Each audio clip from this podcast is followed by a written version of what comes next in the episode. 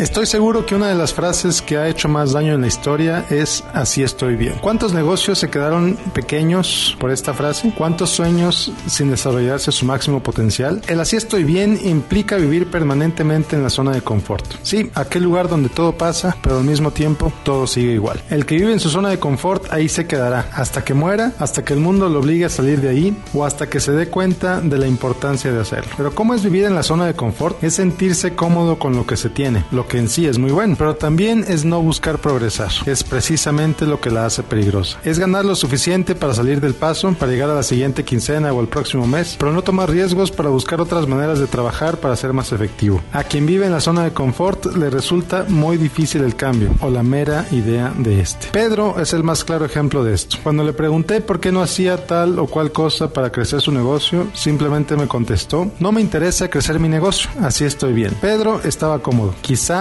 muy cómodo. No se dio cuenta de que su industria estaba cambiando enfrente de él y que su modelo de negocio ya no iba a funcionar igual en el futuro como le había funcionado en el pasado. Cuando se dio cuenta de que la realidad ya no era como antes, entró en pánico y se tuvo que mover muy rápido para tratar de salir adelante. Pero para entonces ya era tarde. Tuvo que cerrar su negocio, el que le había dado de comer por 20 años, y empezó otra vez desde cero. Así como la de Pedro, la historia está llena de empresas de todos tamaños que por vivir en su zona de comodidad se fueron a la quiebra y al olvido y fueron reemplazadas por otras que se atrevieron a retarse a sí mismas y a buscar hacer las cosas de manera diferente, aunque sus maneras actuales estuvieran funcionando. Si quieres mejorar tu salud, tus finanzas o tu vida, necesitas salir de tu zona de confort y hacer cosas diferentes a las que has hecho hasta ahora y que, evidentemente, no te han funcionado. Necesitas dejar de buscar la receta mágica que te hará perder 20 kilos en un mes o ser millonario en 10 sencillos pasos. Necesitas retarte a ti mismo y a ti misma, ver con claridad lo que quieres lograr y modificar tus para lograrlo. No necesitas empezar en grande. Por ejemplo, aplica en verdad los consejos de ese último libro que leíste, de esa última conferencia a la que asististe y enfócate a mejorar tu vida.